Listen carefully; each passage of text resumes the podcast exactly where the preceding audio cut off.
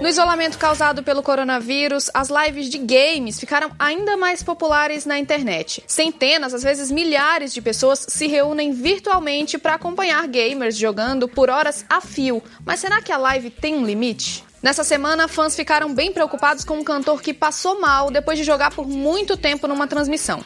Eu sou Carol Prado, esse é o Semana Pop e hoje eu vou falar de casos em que os games afetaram a saúde de jogadores e o que os especialistas falam sobre esse assunto.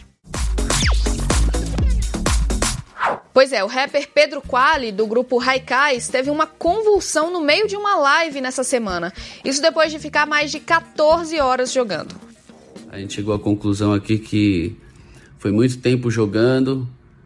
E aí, quando eu acordei, eu já fui direto pro jogo de novo, não comi quase nada, então foi estresse e má alimentação que me fizeram ter a convulsão, tá ligado, família? Pedro disse que nunca tinha passado por isso. Ele caiu na hora em que passou mal e acabou ficando com vários hematomas e também fraturou o ombro. Por causa disso, teve inclusive que passar por uma cirurgia.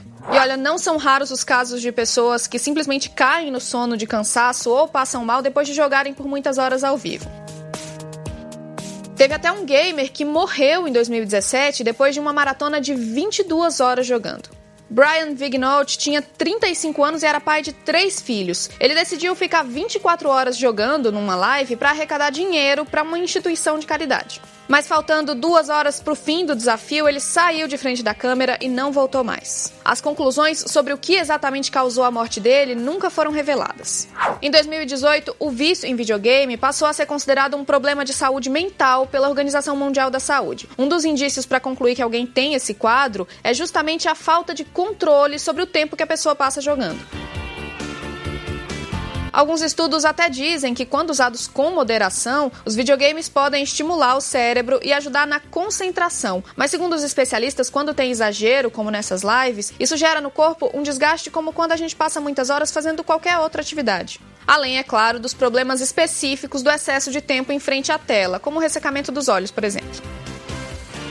Claro que em casos extremos, como o do Pedro Quali e o do gamer que morreu, não dá para culpar só o videogame. Os médicos dizem que muitas vezes esses quadros estão associados também ao sedentarismo, à má alimentação e também ao uso de estimulantes como energéticos e café para aguentar essas maratonas nas lives.